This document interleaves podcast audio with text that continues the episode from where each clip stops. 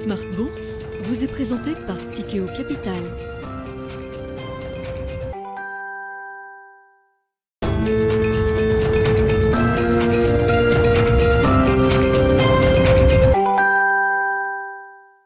Reparti pour Smart Bourse, votre double dose quotidienne de marché en direct sur Bismart. Chaque jour à la mi-journée, 12h30, 13h. Et en fin d'après-midi, la grande édition pendant une heure à partir de 17h en direct, rediffusée à 20h sur Bismart TV, à retrouver bien sûr en replay sur bismart.fr et en podcast sur l'ensemble de vos plateformes. Au sommaire de cette édition ce soir, un point global sur la situation euh, européenne avec euh, tout d'abord les propositions de la Commission européenne face à la crise euh, gazière en particulier et la crise énergétique en général qui euh, frappe l'Europe euh, aujourd'hui. Plusieurs propositions ont été détaillées par euh, Ursula von der Leyen avant la réunion de crise des ministres européens de l'énergie ce vendredi. Parmi les propositions centrales, l'idée de fixer un, plafond sur le mégawattheure d'électricité qui serait non produit par le gaz à 200 euros.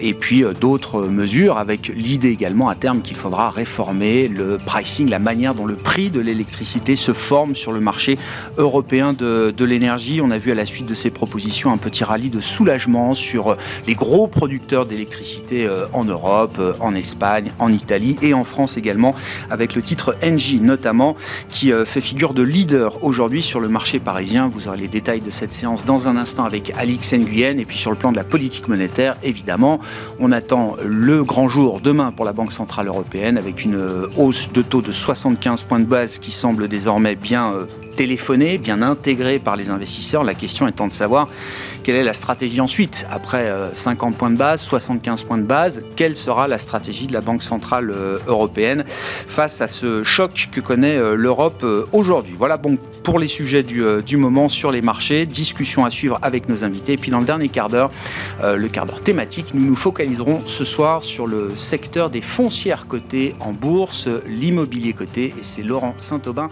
gérant chez Sophie qui sera avec nous en plateau à partir de 17h45.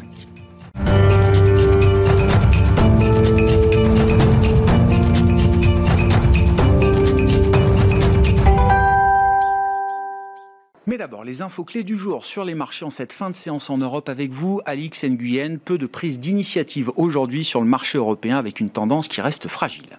Oui, après un léger sursaut hier, l'indice parisien est reparti à la baisse aujourd'hui. Il est désormais à l'équilibre, même son de cloche du côté de l'Eurostock 50.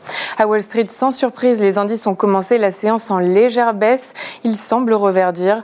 Le marché apparaît toujours nerveux après le net repli des indices américains hier, provoqué par les craintes quant à la croissance américaine. Et puis euh, les marchés également qui euh, attendent demain les annonces de la Banque Centrale Européenne. Oui, c'est le rendez-vous de la semaine, des annonces suivies desquelles euh, Christine Lagarde s'exprimera. Euh, après avoir amené lors de sa réunion de juillet ses taux d'intérêt à 0%, le marché s'attend à ce que l'institution relève ses taux directeurs euh, d'au moins 50 points de base supplémentaires. Les investisseurs anticipent aussi des déclarations quant à la nécessité de nouvelles hausses des taux d'intérêt. Et puis un mot pour finir, Alix, peut-être des, statistiques économiques qu'on a pu avoir aujourd'hui. Notez également parmi les chiffres révisés ceux de la croissance de la zone euro pour le deuxième trimestre. Évidemment, c'est un chiffre qui nous ramène un peu en arrière, mais qui montre que la croissance a été plus vigoureuse que ce qu'on avait estimé euh, euh, initialement, avec une croissance donc de 0,8%. Et au global, l'économie de la zone euro s'inscrit désormais 1,8% au-delà du niveau qui avait été atteint en volume au quatrième trimestre 2019. Donc voilà pour le chiffre du passé.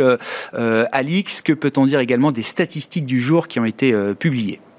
Oui, aux États-Unis, le déficit commercial apparaît à moins 70,6 milliards de dollars au mois.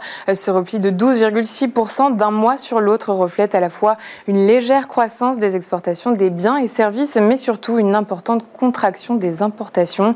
Pour rappel, ce matin, la Chine annonçait une hausse de plus de 7% de ses exportations, soit un chiffre inférieur aux attentes. Le recul du Nikkei et des autres places asiatiques a d'ailleurs contribué au repli des indices dans leur ensemble. Bon, et on notera sur la balance commerciale chinoise chinoise, qu'il y a une zone vers laquelle les exportations chinoises ont accéléré au mois d'août, c'est la Russie, avec un rythme d'exportation qui est passé de 22 à plus de 26%, donc d'exportation de la Chine vers la Russie au mois d'août. Voilà pour ces euh, infos de marché avec une séance sans tendance qui se termine en Europe. Alix Nguyen fait le point avec nous tous les jours à 12h30 et 17h dans Smart Bourse sur Bismart.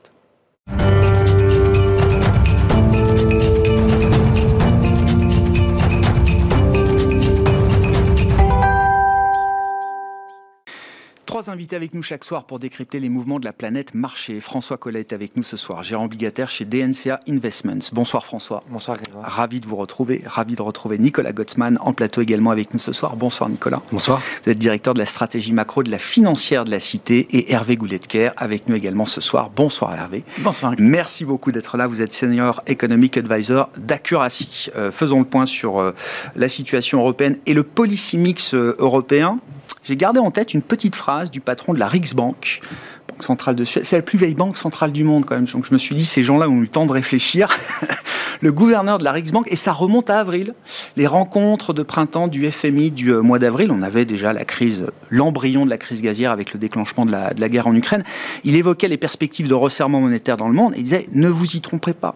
Ça n'est pas une simple normalisation de la politique monétaire, it's a new policy c'est une nouvelle stratégie de politique économique qui est peut-être en train de se mettre en place euh, aujourd'hui en Europe. La Suède étant euh, en dehors de la zone euro, mais quand même un partenaire dans l'Union euh, européenne. Euh, quand vous regardez effectivement donc la politique budgétaire avec les vannes grandes ouvertes pour euh, accommoder massivement parfois la facture énergétique des ménages, et de l'autre côté la Banque centrale européenne qui est engagée avec détermination dans un resserrement historique de sa politique monétaire, quelle réflexion est-ce que ça vous aspire, Hervé? Dans quoi est-ce qu'on s'engage? Alors moi je ferai, je commencerai tout de suite par euh, une précision par rapport euh, à notre ami gouverneur de la Riksbank. Je pense que ce dont il parle, c'est ce qui viendra après. Pour le moment, ce qu'on voit plutôt, et je pense chez tous les responsables de politique économique au monde, c'est du court-termisme. C'est une gestion de crise. Voilà. Donc, donc en fait, euh, pour le moment, voilà, c'est pas encore la nouvelle stratégie. Voilà. On n'est pas du tout dans ce cadre-là. Et je pense qu'au niveau de la politique monétaire, on l'a bien vu. On, commençait à se dire comment penser la politique monétaire dans le monde de demain avec euh, la transition environnementale, avec peut-être mmh. le besoin d'une société plus inclusive. Euh, avec Jackson Hole, le rendez-vous américain des banquiers centraux, on est revenu à quelque chose de simple. Euh, il y a trop d'inflation, la crédibilité des banques centrales est en jeu, il faut assurer l'ancrage des anticipations inflationnistes. Vous allez voir, ce que vous allez voir, on va remonter les taux avec plus de fermeté. Donc en fait, on, est quand même dans une séquence plutôt marquée par le court-termisme du côté des banques centrales et, et du côté des gouvernements. Moi, ce qui me frappe aujourd'hui, c'est en fait le policy mix entre la politique énergétique et la politique budgétaire. Euh, jusqu'à maintenant, un peu comme on avait fait avec le Covid, on a ouvert les vannes des budgets publics, hein. on a inondé, alors euh, plus de 400 milliards paraît-il euh, en Europe jusqu'à maintenant. Mais quand on mixe cela avec la politique énergétique, c'est là où on se dit toutes les choses, même les bonnes, ont une fin. En fait, on est en train de se dire, on ne peut plus supporter euh, de subventionner la consommation énergétique euh, des agents économiques de chacun de nos pays. Il faut donc eh ben, euh, s'atteler à la politique énergétique. Donc la question des prix de marché, est-ce qu'on doit les les supporter? Est-ce qu'on doit les prendre tels que ou est-ce qu'il faut les coiffer? Et on voit bien qu'on veut les coiffer. 200 euros le mégawattheure, ça va être le plafond européen, en tout cas la proposition qui est faite pour un plafond européen des prix de l'électricité. Et si c'est moins cher, eh ben, il y aura moins à subventionner. Il y a la tarification. On a en Europe, ce qui est plutôt intelligent lorsqu'on est à un moment, je dirais, d'équilibre offre-demande d'électricité, on a une tarification à la marge, c'est-à-dire que c'est l'installation de production d'électricité qu'on euh, appelle en dernier qui fixe le prix pour tout le monde. Quand on est dans une situation équilibrée, ce fonctionnement en pointe du marché de l'électricité, ça arrive assez peu. Là, on a un marché qui est déséquilibré et on est en pointe tout le temps. On utilise du gaz, du charbon. Donc on se dit, il faut qu'on revienne à une tarification moyenne. Alors c'est compliqué. On ne va pas changer la tarification, on va mettre des sparadraps dessus pour faire en sorte que là encore, le prix de l'électricité euh, baisse. Et puis le troisième point, qui est c'est la relation offre-demande sur le marché de l'énergie. Ça va dépendre de plein de choses, de la croissance, qui sera pas fameuse, mais aussi des conditions climatiques dont on ne sait rien. Et, donc, on s'arrange pour que la politique énergétique fasse que la politique budgétaire soit moins dispensieuse, dispendieuse, demain qu'elle ne l'a été euh, au cours euh, des, quelques mois. Sur, les pistes de réforme du marché euh, énergétique, alors il y a des mesures d'urgence, il y a des mesures peut-être de, de moyen long terme également. Est-ce que ça quand même permet de se dire qu'il y a un bouclier euh, à court terme, solide peut-être au niveau européen? Alors pour l'instant, 200 euros le mégawattheure, euh, euh, ça coûte de plafonner à ce, à ce niveau-là. Euh, donc il faut quand même compenser ce, manque à gagner euh, d'une certaine manière. Enfin, il faut le financer en tout cas. Et est-ce que ça permet quand même de se dire qu'on peut éviter un chaos énergétique total là dans les prochains mois bah, de l'hiver 2022-2023 En fait, on peut dire que ce ne sont que des des pis-aller, parce que je pense que euh, revenir sur la tarification au coût marginal, ça sera compliqué. Euh, donc, parce que c'est intelligent, en n'oubliant pas que c'est notre Marcel Boiteux national qui avait créé cela dans les années 50. Hein. Euh, donc, on y tient.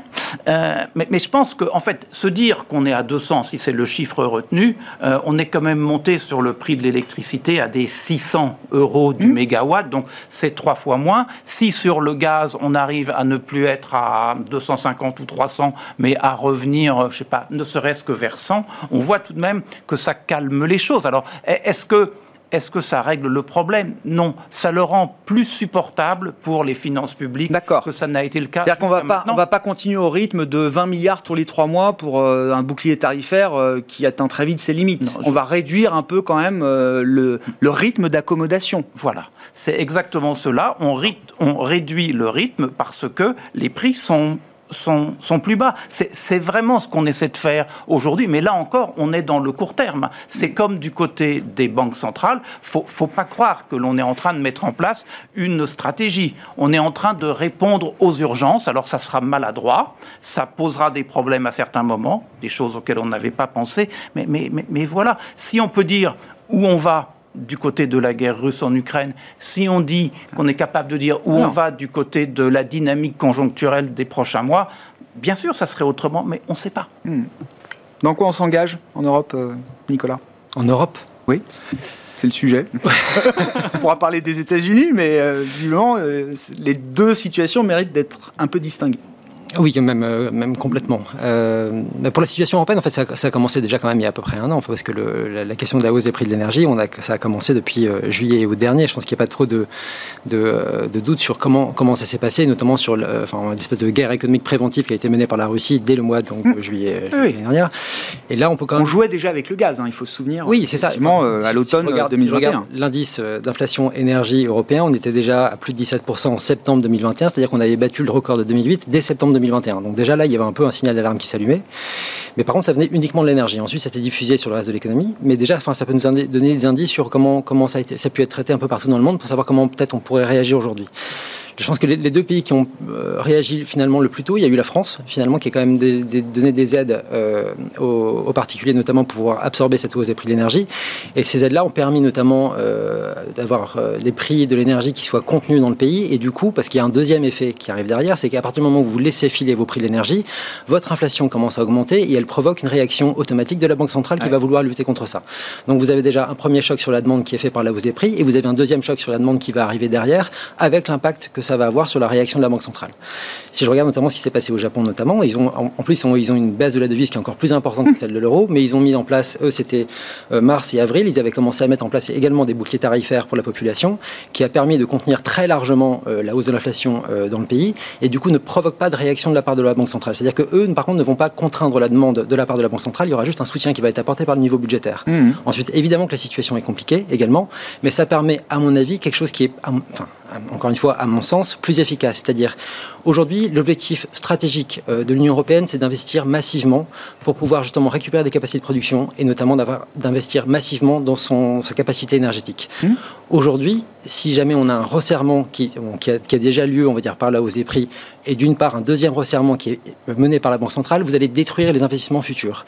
Si vous détruisez les investissements futurs, vous vous privez de la capacité de pouvoir répondre stratégiquement et dans le temps aux défis auxquels on fait face aujourd'hui. Donc je pense que c'est pas la bonne, stratégie et je pense que ce qui en euh, qu'est en train de faire la BCE aujourd'hui est gravement problématique pour la zone euro pour l'Europe euh, en entier, pour, euh, pour la suite euh, des, opérations. C'est ce que fait la BCE qui est problématique ou c'est ce qu'on n'a pas fait et ce qu'on fait de manière un peu brouillonne sur le plan de la politique fiscale, budgétaire, réglementaire? Au niveau budgétaire, oui, sans doute qu'on aurait pu faire, mais c'est facile de dire ça aujourd'hui parce qu'on ne savait pas à quel point ça pouvait durer dans le temps, à quel mm. point les prix pouvaient monter à ce moment-là et à quel niveau les, les pays pouvaient s'engager justement dans les boucliers, des boucliers tarifaires. On voit, on voit les réactions aujourd'hui.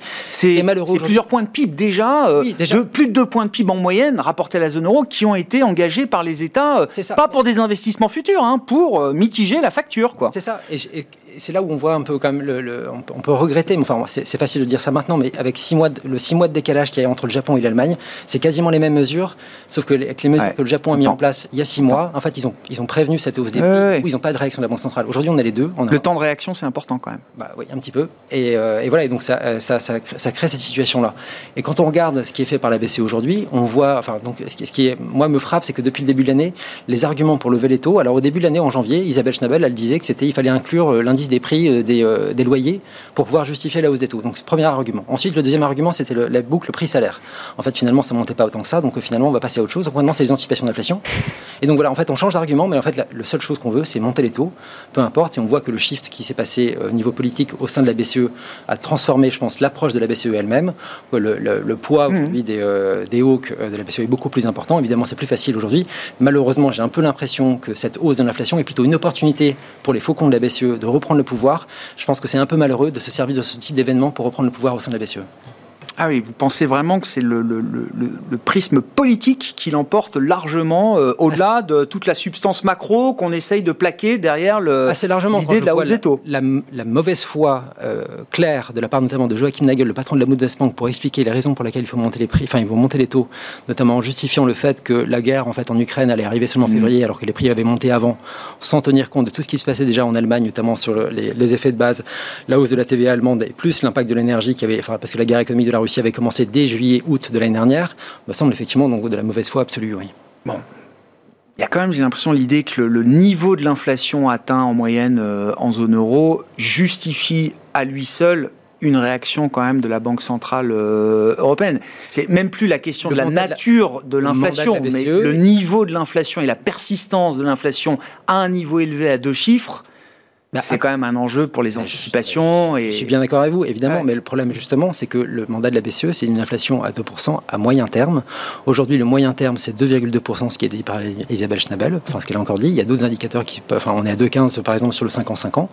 C'est pas, enfin ce qui était la mesure prise avant ce oui, On est à 2,15. Il n'y a pas de quoi non plus s'énerver absolument par rapport à la situation, mais on voit que dans le discours des banques centrales, évidemment, donc, ce qu'a dit Isabelle Schnabel, c'est que finalement on va plus s'intéresser trop trop au moyen terme, on va beaucoup plus prendre l'inflation réelle Évidemment, donc là, on est à 9%. Donc évidemment, ça justifie beaucoup plus ça.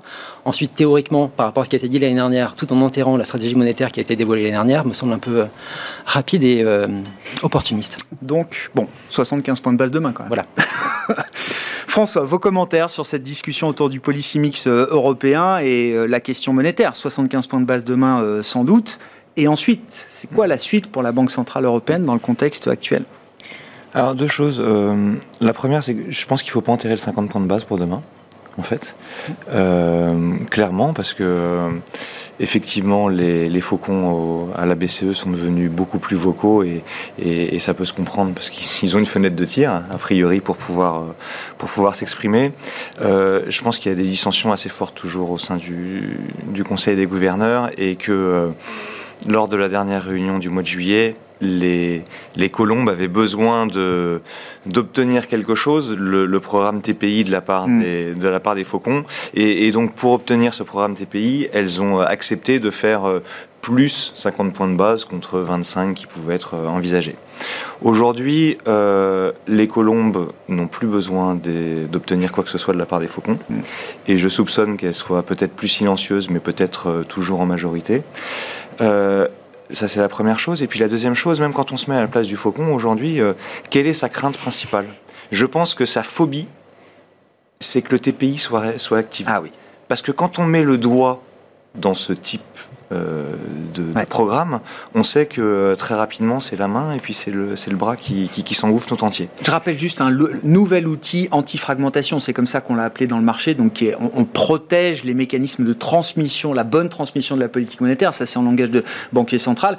L'outil qui a été dévoilé euh, à peine détaillé euh, en tout cas, notamment en raison du risque italien et euh, le risque que le risque italien fait porter sur d'autres pays périphériques, type Portugal, Espagne, etc. Exactement. Donc en gros, c'est euh, racheter des emprunts d'État des pays, euh, des pays du sud de l'Europe. En toute discrétion. Et, et, ça, en toute discrétion. Et ça, ça c'est quand même. Ce, Vous dites ce, mieux vaut pas rentrer là-dedans. Mieux vaut ça. pas rentrer là-dedans.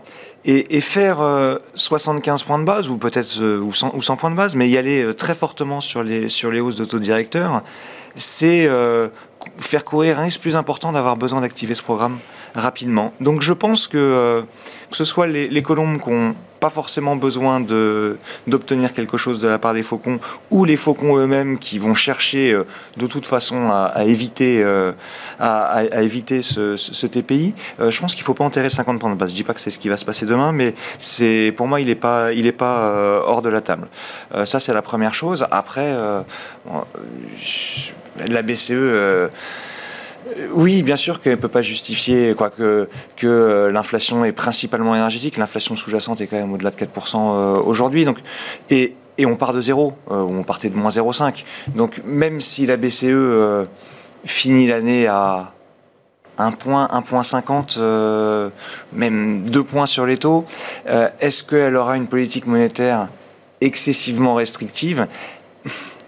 Il faut, faut, quand même avoir en tête qu'à zéro, aujourd'hui, la politique monétaire est encore très accommodante. Est-ce que l'environnement justifie une politique monétaire très accommodante? On peut discuter du fait que ça ne justifie pas une politique monétaire restrictive, mais euh, on est encore loin d'être restrictif aujourd'hui. Donc moi, la on, est, on, est, toujours dans une phase de normalisation. Euh, il y a des débats sur quel est le taux neutre, on peut en discuter euh, bah, pendant, pendant longtemps. Il semblerait 1,50 semble être un point, un point sur lequel il y a certaines convergences, convergences de vues. On peut à l'inverse dire que c'est des taux réels et que les taux réels sont beaucoup trop bas en zone euro. Zéro de taux alors qu'on a 10% d'inflation, c'est bien sûr, bien sûr beaucoup trop bas pour certains. Bon, il y a encore euh, beaucoup de débats à avoir sur euh, quelle est la politique euh, neutre, mais ce qui est certain, c'est qu'à 0 ou 0,50 ou 0,75 où on sera demain, euh, on sera toujours sur une politique monétaire accommodante. D'accord. Ce qui me choque davantage, c'est euh, le discours qui va avec. C'est euh, en gros de dire euh, on va lutter contre l'inflation, peu importe les risques, et peu importe qu'on entre en récession. Et d'ailleurs, on sait qu'on va rentrer en récession et on va quand même y aller. Et que ce, ce discours. Parce que ce serait pire de laisser filer l'inflation. On va peut-être aggraver temporairement la situation, mais à la fin de l'histoire, on vous évitera quand même une situation beaucoup plus grave que celle qu'on aura traversée. C'est le trade-off. C'est ce qu'ils disent. Voilà, ensuite, voilà, de, se dire, voilà, vous allez devoir affronter une récession dont on ne sait pas quand, on va sortir, ça ne me semble pas être un discours qui soit terriblement rassurant pour la suite. Et quand vous êtes une entreprise, et en gros, euh, si vous avez des décisions d'embauche à, à, prendre, des décisions d'investissement à prendre, vous allez peut-être plutôt euh, pas les faire, en fait, à ce moment-là, et du coup, vous commencez à faire dérailler le système. Et, et c'est ce discours-là, à mon avis, qui me semble terriblement dommageable de la part de la BCE, c'est de dire qu'elle va agir contre l'inflation, mais en gros, au, en gros, au détriment de la croissance et de façon, enfin, euh, euh, vraiment déclarée. Et c'est ça qui me choque ouais. davantage. Je comprends. C'est le narratif qui accompagne la, la. Alors, euh, Hervé, vos commentaires. Et puis moi, ce qui me fascine, c'est ce qui se passe au Royaume-Uni. Euh, et du point de vue, enfin, euh, et dans le discours euh, fiscal porté aujourd'hui par Liz Truss et dans la stratégie de la BE, Andrew Bailey s'est exprimé. Donc, récession, c'est le scénario central, mais on va continuer à taper. et le sterling n'arrête pas de baisser, parce que là aussi, on l'a pas évoqué, mais il y a quand même un objectif implicite pour la BCE, c'est de, de, maintenir quand même, à travers sa crédibilité, le niveau de la devise, puisqu'une partie de l'inflation est importée, et une partie massive de l'inflation est importée. Hervé. Moi, je pense que la BCE, elle est coincée. On, peut. Je comprends le propos de Nicolas. Il fait sens intellectuellement, mais en fait, pratiquement au moment où on parle, euh, eu égard au regard du mmh. marché, eu égard au comportement de ses alter ego, au moins euh, sur l'arc atlantique. Elle ne peut pas faire autrement parce que sinon, la charge de la preuve serait sur elle et ça serait très compliqué. Donc en fait, elle fait comme tout le monde. Hein. On, a de l'inflation, on monte les taux. En plus, les taux sont très bas. On est quand même parti de moins 0,50 sur le taux de dépôt. Donc, je pense qu'on peut ouvrir des tas de débats, mais pratiquement, elle ne peut pas faire autrement. Alors est-ce qu'elle va faire 50, 75 Je pense, enfin, on s'amuse un peu avec ça. On sait que ça va monter. On pense qu'on finira l'année autour de 1,50. Hein, et après, dit. et ensuite, moi c'est ma question, une fois qu'on est au taux neutre, le X%, 1,5, 1,25, ce que vous voulez, une fois qu'on est au taux neutre, c'est quoi la stratégie? Quand j'écoute Schnabel, j'ai l'impression qu'on continue euh, systématiquement sans se poser de questions jusqu'à ce que l'inflation revienne à 2%. En fait, ils l'ont tous dit, ça va dépendre des données. Donc en fait, il ne faut pas leur demander de voir loin à un moment où ils veulent voir court parce qu'au-delà du court terme qui est déjà pas très clair, ils savent pas du tout où on va. Donc la question du au-delà du 1,50, le marché peut avoir sa petite idée, mais comme personne ne sait ce qui va se passer au niveau de l'environnement, ça ne vaut pas grand-chose. Moi, je pense que quand même, ce qui est important demain, c'est plutôt euh, ce qui va se dire ou ne pas se dire euh, sur euh, cet instrument d'assurance de la transmission de la politique monétaire, parce que ce qui se passe en Italie, pour les Italiens et pour l'ensemble des Européens, c'est inquiétant. Si on a le 25 septembre, dans un peu plus de deux semaines, euh, cette coalition droite-extrême droite euh, avec un programme qui est dispensieux, en matière de dépenses, un peu euh, comme nos amis britanniques, avec en plus un regard un peu distant par rapport aux règles mmh. européennes, mmh. Qu'est-ce que ça va faire Donc euh, évidemment sur le marché de la dette italienne, quelles répercussions ailleurs et, on voit bien que, que l'instrument qu'ils ont pensé, euh, c'est pas l'OMT euh, du temps de Draghi, parce que le contexte est très différent, parce que Christine Lagarde, ce n'est pas Mario Draghi, et on voit bien que s'il faut l'utiliser, en fait, on va avoir une levée de bouclier en disant tu as peut-être le droit de l'utiliser, mais uniquement d'acheter des titres courts, tu n'as pas le droit d'acheter des titres longs, tu n'as pas le droit d'acheter que de l'Italie, il faut que tu fasses un mix de tas de choses. Ça va être assez compliqué. Donc, moi, je pense que les taux d'intérêt, ils vont monter. Le rythme, on ne sait pas bien et c'est pas grave. Par contre, le mix, cet instrument d'assurance dont on ne connaît pas grand-chose et qui sera contesté sans doute par une partie de l'opinion allemande, et on aura re la même histoire que précédemment, avec des Italiens un peu comme chez les Britanniques. Hein. Quelle sera leur politique? Il y a les discours de campagne, il y a la réalité.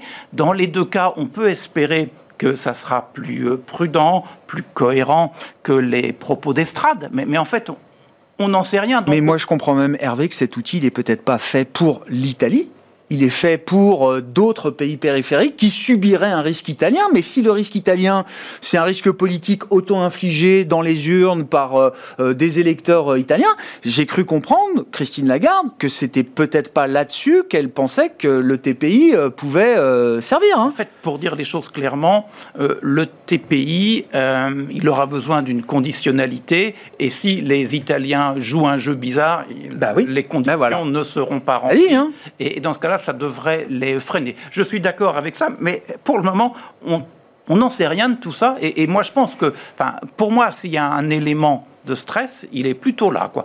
Politique, euh, tout court en Italie, et politique monétaire en Europe, oui, oui.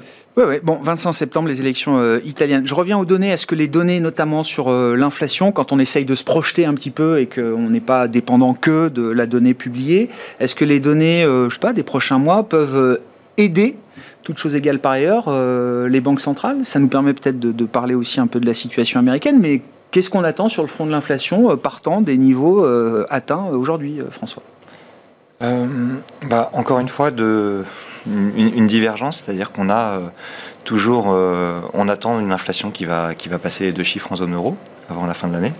Euh, alors qu'aux États-Unis, on va voir euh, une, décélération de, l'inflation qui devrait, euh, qui devrait finir l'année. Alors, il y a énormément de volatilité, donc c'est difficile, mais ce qu'on entre, entre 6,5 et 7%, donc on devrait baisser quasiment de 2 points ou presque, presque 3 points par rapport aux points hauts qui ont été, qui ont été atteints.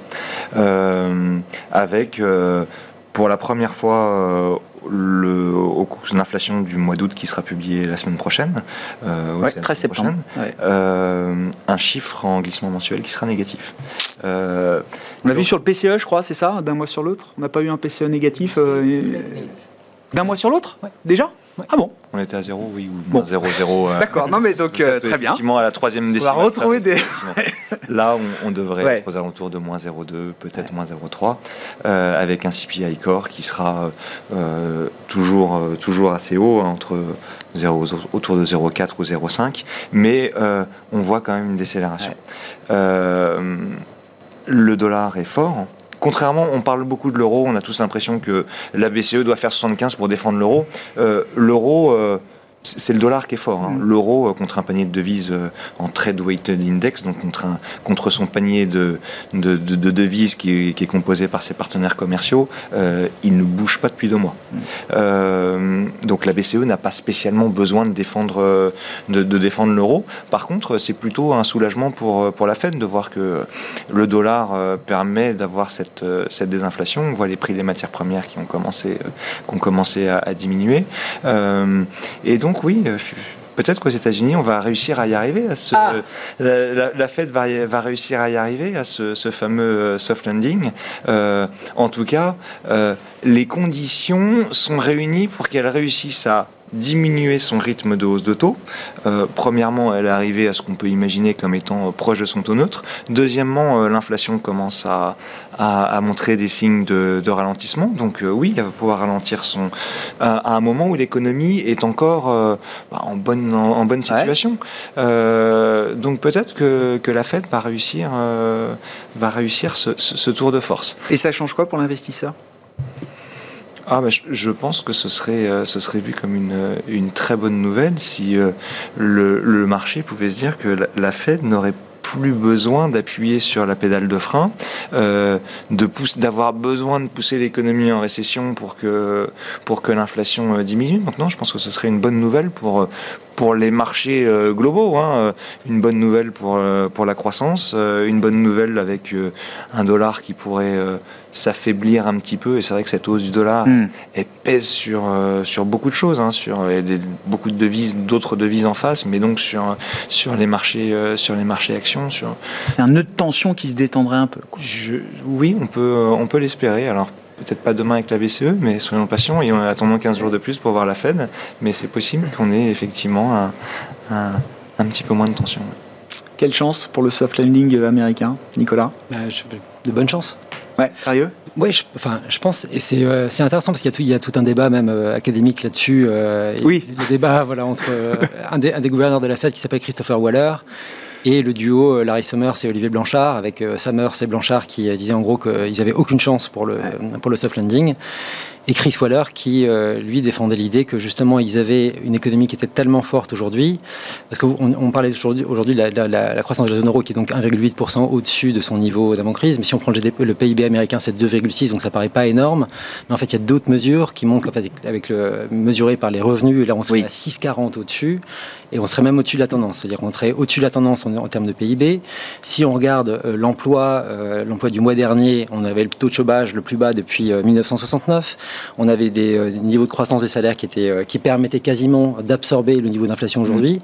Et c'est par rapport au choc qu'on a eu aujourd'hui et d'éventuellement d'avoir la possibilité de se retrouver avec un soft landing, c'est-à-dire d'avoir une économie qui va se retrouver juste sur sa trajectoire avec un niveau de chômage qui est au plus bas de 50 ans, c'est une espèce de, prouesse euh, incroyable, ah bah mais qui devient effectivement réalisable. exceptionnel. Oui, absolument. D'arriver à se poser comme ça en douceur. C'est ça. Et la, et la, grande question qu'on a aujourd'hui, c'est qu'on a un niveau d'emploi aux États-Unis qui est à peu près de 160 millions de personnes, si on compte tout le monde, les auto-employés, enfin euh, ça. On a 11 millions de personnes, enfin d'emplois, d'offres d'emploi disponibles. Voilà, on a donc 171 millions en termes de demande d'emploi et on a seulement en population active 165 millions de personnes. En gros, on a un décalage de 6 millions de personnes. Et donc l'idée de, Christopher Waller, c'est en gros, si on va contracter le niveau, euh, enfin, de faire baisser le rythme de la croissance, ce qui va inciter les entreprises à baisser le nombre d'offres d'emploi disponibles, mais sans impacter, enfin, sans, sans, les pousser à licencier non plus. Hmm. Et à partir de ce moment-là, on arrivera effectivement à faire revenir l'offre et la demande d'emploi à un niveau à peu près correct, qui permettra de, faire, de calmer les salaires et par répercussion ensuite d'avoir un impact qui sera de diffusion lente sur l'inflation. Si jamais ils arrivent à faire ça, c'est enfin, de la dentelle. Il a rendez-vous avec l'histoire s'il fait ça, euh, Jérôme Poel. Mais pour il rentre dans l'histoire. Historiquement, ce n'est jamais arrivé. ce, qui est, ce, qui était intéressant, c'est que je crois que Yann Atsus, donc le, chef économiste de, Goldman Sachs, dit attendez, il y a, peut-être une chance. Et bon, en fait, et la chance se renforce. Et effectivement, ce qui, ce qui était assez drôle, c'était que quand Larry Summers et Blanchard ont, publié leur truc euh, juste au, tout début du mois leur, leur, papier, leur, réponse, parce qu'en fait, il y a eu, leur réponse, euh, ils ont, enfin, ils étaient sûrs de leur coup, et les premiers chiffres qui ont été publiés allaient largement dans le sens de Waller. Ensuite, évidemment, ce ne sont que les premiers chiffres. on va voir ce qui va se passer pour la suite, mais pour l'instant, on va dire que c'est, on, peut garder un certain optimisme, même si historiquement, ce n'est jamais arrivé. C'est pas encore l'heure de faire les comptes à la fin de l'histoire, mais bon, il y a encore cette chance, elle existe ou pas, euh, Hervé? D'abord, moi, j'aimerais rappeler avant tout que euh, le premier semestre s'est traduit quand même par deux baisses ou à peu près, une ben stagnation à une baisse du, du, PIB. Donc en fait, ben mais c'est plus une récession. Non mais c'est pas une récession. mais on, on, peut dire que ce n'est pas une récession. Mais la situation sans pas très bonne et et je voudrais. Alors aujourd'hui, on peut regarder, dire l'emploi, c'est pas mauvais, mais il faut pas oublier que la croissance, c'est l'emploi et la productivité. Quand vous voyez la tête de la productivité américaine, on comprend qu'on crée beaucoup d'emplois. Parce qu'on ne créerait pas beaucoup d'emplois, la situation en termes de croissance serait encore plus mauvaise. C'est pas que je crois beaucoup la productivité. Un effondrement 9% au premier trimestre en rythme annuel, 6% au deuxième trimestre, c'est assez particulier. Mais il me semble qu'aujourd'hui, avec les chocs que l'on a reçus, je ne suis pas sûr que l'appareil de statistique arrive vraiment à tout bien comprendre. Euh, Nicolas nous parlait du revenu euh, national brut. Alors c'est vrai qu'il y a eu cette chose bizarre au premier trimestre. Le PIB a baissé, le revenu national a Il y a deux mesures. Il y a GDP, GDI. Donc GDP, on mesure la production et GDI, c'est les recettes. Voilà, c'est à travers les recettes qu'on mesure la création de richesse. Et, et, en fait, bon alors, ils évoluent euh, chacun un peu à leur rythme, mais des différences comme ça, un qui baisse, un qui monte, mm. c'est quand même un peu étonnant. Donc la productivité, c'est bizarre. La comptabilité nationale, ils n'ont pas l'air de bien s'entendre. Et autre chose bizarre, la confiance des ménages a quand même beaucoup baissé et la consommation finalement a tenu le coup. Moi, je ne sais pas ce que ça veut raconter tout ça. Je dis simplement que ça tire un peu à U et à dia. Donc en fait, les statistiques, elles ont du mal à suivre, à comprendre ce qui se passe. Et donc il y a quand même une vraie capacité à être surpris. Donc euh, avoir une trop grande confiance, hein, dans un sens ou dans un autre. Moi, j'ai quand même envie de me dire qu'avec une économie mondiale qui ralentit, euh, avec une confiance, alors qu'on interprète peut-être mal, mais des entreprises, des ménages qui n'est pas terrible, euh, finalement, faut, faut pas s'attendre tout de même à des miracles de la part de l'économie américaine. Moi, j'aimais bien, je ne sais plus qu'est-ce qu'avait dit ça, qu'avait dit certes, il y a le hard landing, ça se casse la figure fort, il y a le soft landing, ça ralentit mais pas plus, et puis il y a le softish landing, ça veut dire que en, fait ça sera un entre-deux. Moi je, je, jouerais plutôt la logique de l'entre-deux. Je crois pas bien que l'on aura des performances euh, bonnes de l'économie américaine. Ils vont souffrir comme tout le monde. Quant à l'idée euh, sur le marché de l'emploi entre la courbe de Beveridge et la courbe de Phillips, c'est passionnant, mais il me semble que ce qu'a dit Powell, c'est qu'ils euh, allaient remonter les taux et tant pis pour faire un discours académique pour ça, oui. pour les marchés. Voilà. Moi, je pense que ça, c'est simple. Et donc, et je crois que sur les marchés, tant qu'on n'aura pas le sentiment que M. Powell est passé à un discours un peu différent, on dira, hum, c'est quand même pas terrible. Hmm. Qu'est-ce qu'on fait dans les marchés justement euh, quand on pilote une stratégie obligataire hein? C'est euh, le cas pour vous en l'occurrence chez DNCA, François c'est un des rares euh, endroits sur les marchés où je trouve effectivement les gérants euh, plus confortables. Euh, voilà, les valorisations sur l'obligataire, le crédit. Se sont beaucoup dégonflés et donc on retrouve là des perspectives d'investissement visiblement sur du souverain bien choisi, sur du crédit également bien choisi. bah, déjà, on souffle parce qu'on n'a plus de taux négatif. Alors ça, c'est quand même une, très bonne chose. Euh, non, néanmoins, je pense que le principal risque pour l'investisseur aujourd'hui, ça reste l'inflation. quand on voit que oui, très bien, on peut investir à 1,5-2% sur des, sur des signatures de bonne qualité en zone euro, peut-être 3% euh, euh, également. Mais les incertitudes sur l'inflation sont énormes. Euh, on, va être à 10 dans, peu de temps. Je ne sais pas si on sera, si on sera à, 3 ou à 7 en fin d'année prochaine. Si on est à 7 en fin d'année prochaine, c'est toujours pas une bonne chose d'avoir acheté du 3. Hein. C'est-à-dire qu'on perd toujours du pouvoir d'achat. Donc, il me paraît vraiment opportun d'avoir des obligations indexées à l'inflation dans le portefeuille, c'est-à-dire euh, des obligations qui vont ramener un rendement euh, qui est peu ou prou celui de l'inflation, mais qui vont avoir un taux qui va varier avec l'inflation. Donc comment on se protège contre l'inflation euh, Et puis ensuite, dans les pays émergents, il y a certaines banques centrales qui sont très en avance sur d'autres. Il y a des taux qui sont attractifs. au Brésil, on a des taux à 13%, alors que l'inflation semble déjà avoir passé son pic certains pays, donc en Amérique du Sud, Brésil, Mexique notamment, euh, offrent, euh, des rendements attractifs. Euh, on a les devises de certains pays de l'Est, pas très loin de, chez nous, qui font partie de l'Union européenne, qui sont aux alentours de 10%, voire même un petit peu au-delà. donc, je, un, un, mixte entre euh, ces obligations indexées sur l'inflation pour se protéger et puis euh, des pays émergents qui ont été euh, peut-être plus vertueux dans leur policy mixte que ne l'ont été les pays développés et qui offrent des niveaux de hmm. rendement attractifs, ça me paraît un, bon cocktail pour bah, se protéger et à la fois espérer un petit peu de rendement.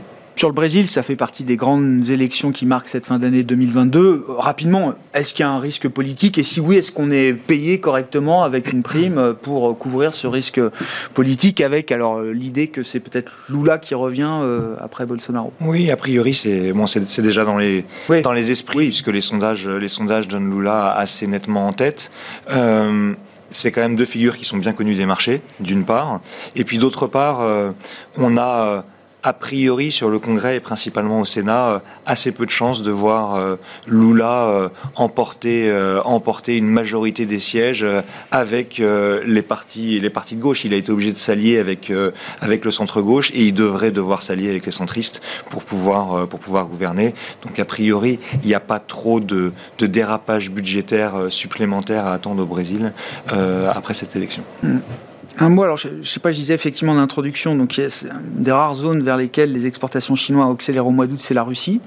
Xi Jinping et euh, Vladimir Poutine se voient la semaine prochaine à l'occasion d'un sommet euh, de l'organisation de Shanghai. Et un mois plus tard, c'est le 20e congrès euh, chinois. Non, mais c'était pour introduire le, la question chinoise. Qu'est-ce qui vous intéresse à ce stade? C'est toujours le zéro Covid policy strict? Bah, euh, Ça, je pense que ce qui est intéressant, c'est effectivement, enfin, si on, regarde la, même vis-à-vis de, la, zone euro, c'est euh, de voir euh, la, transformation de l'image de la Chine depuis 2019.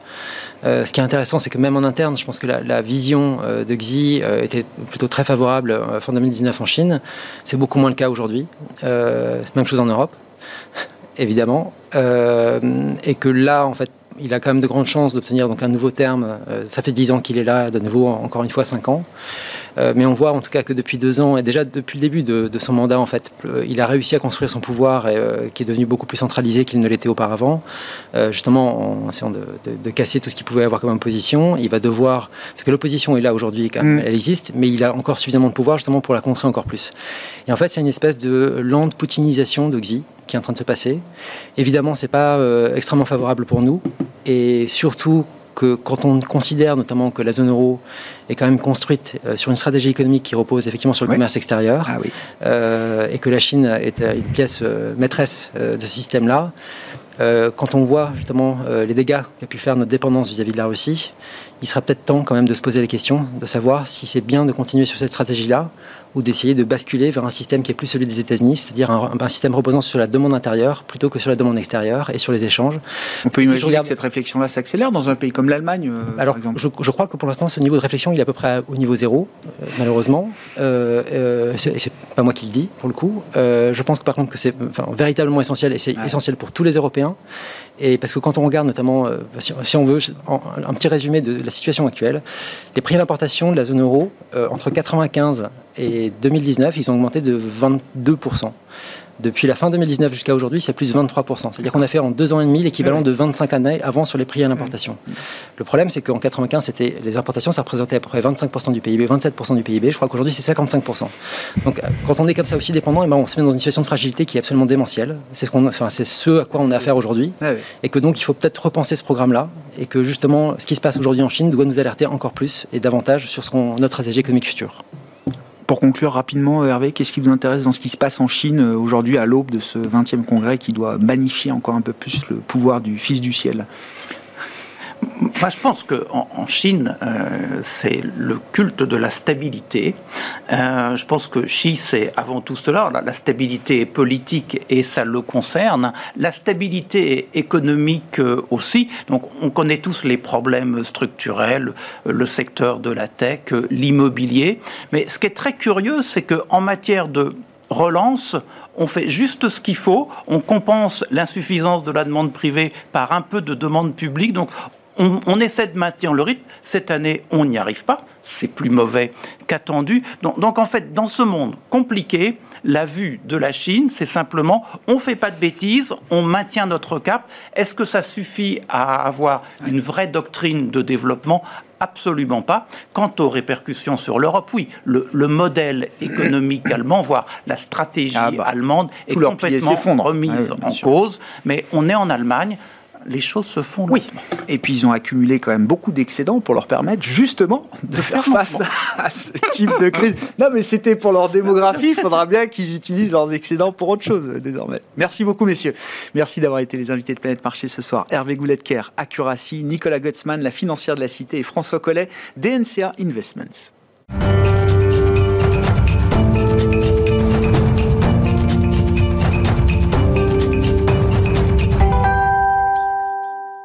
Le dernier quart d'heure de Smart Bourse chaque soir, c'est le quart d'heure thématique. Le thème ce soir, c'est celui de l'immobilier côté des foncières cotées en bourse en Europe, notamment. C'est le domaine d'expertise et l'univers d'investissement de Laurent Saint-Aubin, gérant chez Sophidi, qui est à mes côtés en plateau. Bonsoir et bienvenue, Laurent. Bonsoir. Oui, l'Europe, les foncières côté européenne, c'est votre univers d'investissement à travers le fonds Sélection 1 que vous, euh, que vous gérez. On se parle régulièrement, euh, Laurent, l'idée étant de faire un, alors un état des lieux quand même de, du secteur euh, boursier des, des, foncières et de dresser peut-être quelques, quelques perspectives. À fin juin, je relisais vos, vos, vos notes de, de marché. vous estimiez que les foncières côté européennes étaient survendues?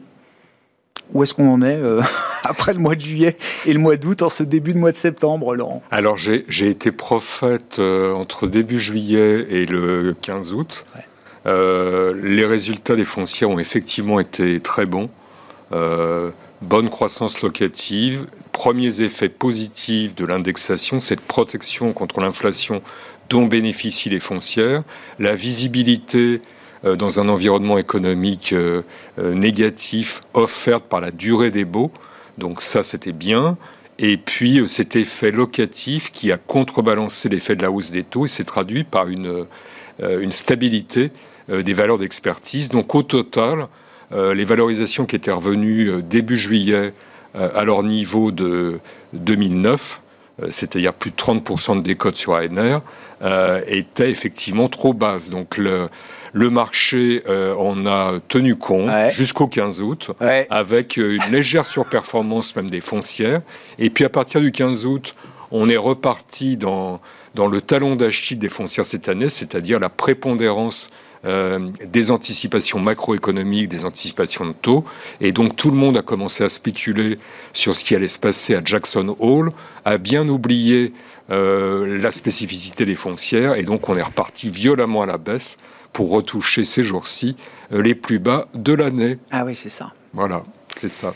Mais je vais même le dire euh, encore plus directement que vous, euh, Laurent. Même cette phase de rallye de six semaines, donc de début juillet jusqu'au 15 août, pourquoi les foncières surperforment? Parce que le 10 ans allemand passe de 1,30 à 0,80, mmh. que le 2 ans allemand retombe à 0,25.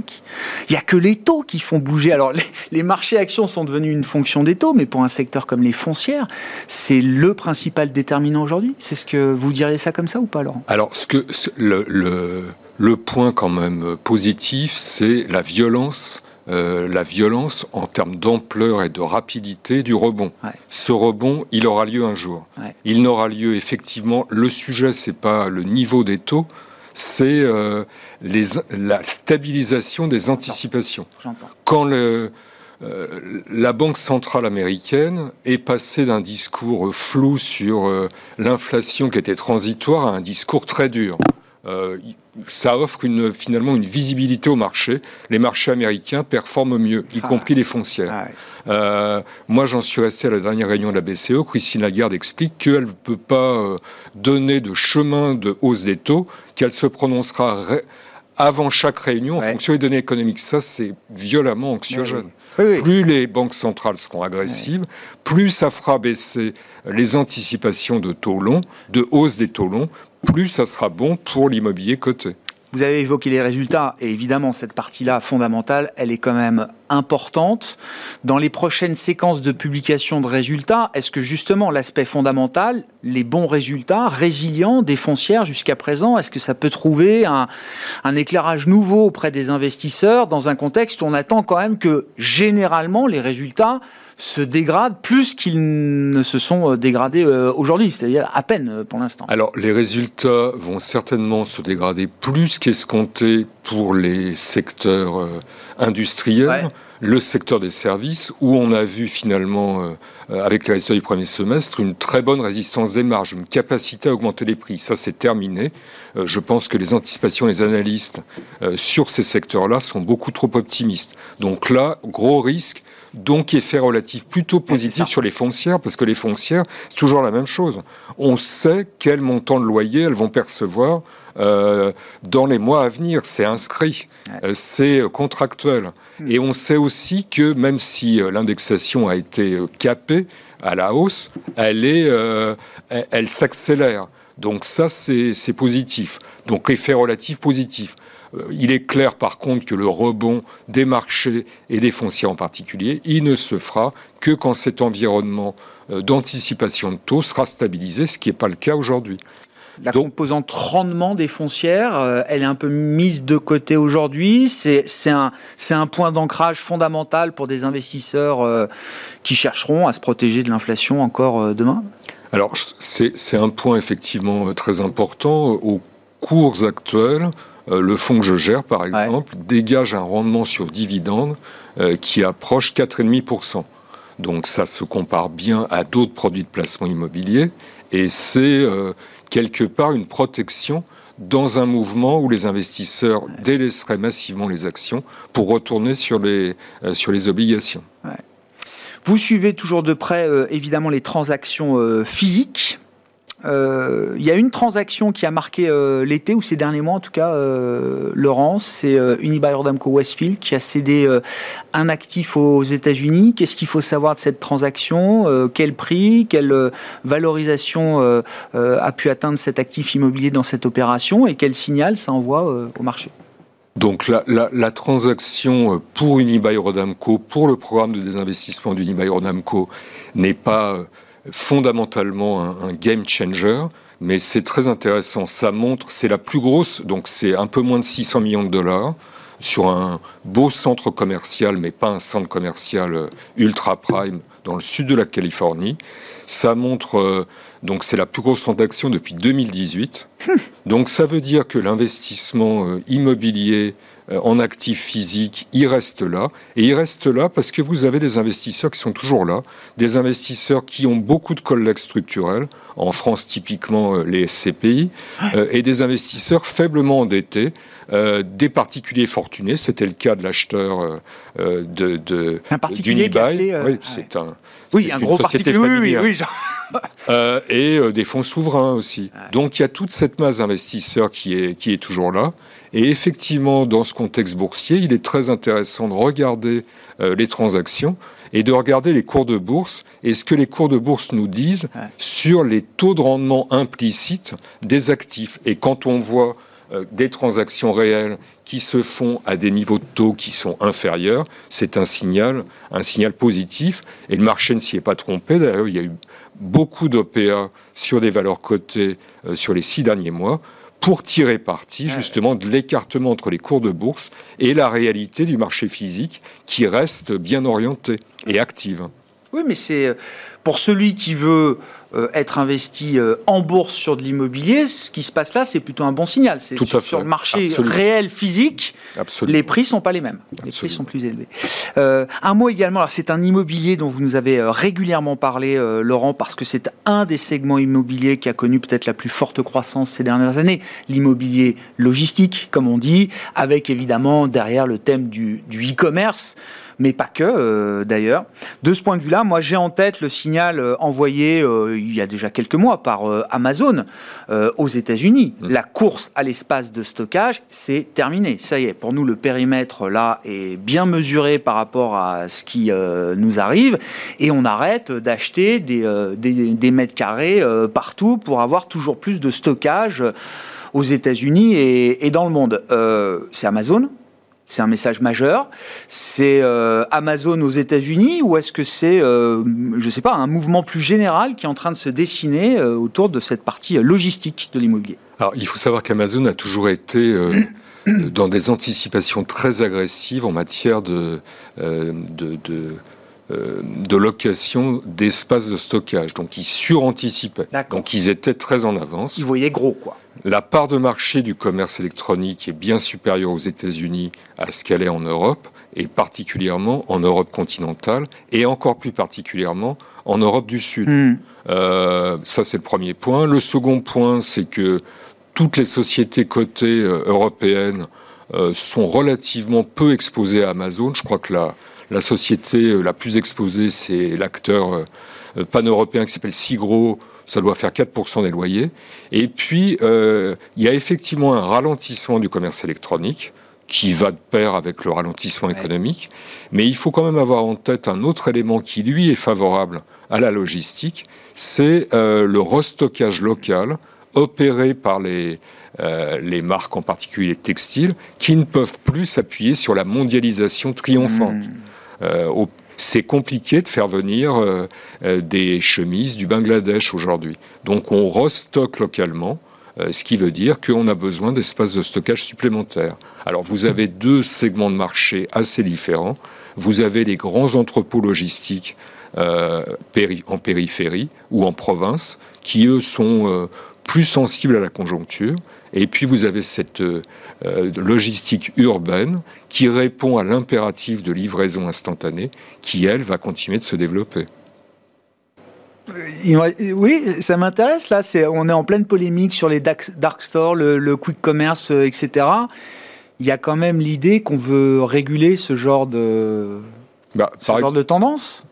euh, par exemple, aujourd'hui, vous commandez un bien sur Amazon, si vous n'êtes pas chez vous, euh, je crois que le livreur va se représenter trois fois chez vous. On pourrait imaginer une réglementation où euh, les autorités euh, locales, municipales, imposent des points de stockage euh, et Amazon aurait un espace de stockage dans chaque arrondissement ou dans chaque euh, groupe d'arrondissement. Donc c'est de la demande future pour de l'immobilier logistique en centre-ville. On suivra ça avec attention. hein. C'est vrai que cette partie de, de- de l'immobilier logistique est quand même passionnante, connectée avec nos modes de vie euh, urbains, euh, en l'occurrence, quand on, parle effectivement de ce, type de commerce et de la, livraison express. Merci beaucoup Laurent. Laurent Saint-Aubin qui était avec nous en plateau pour évoquer donc ce sujet de l'immobilier coté, les foncières cotées. hein. C'est euh, le sujet d'expertise du fonds que vous gérez chez Sophidi, Sélection 1. Laurent Saint-Aubin, gérant chez Sophidi, est avec nous, l'invité du quart d'heure thématique de Smart Bourse ce soir.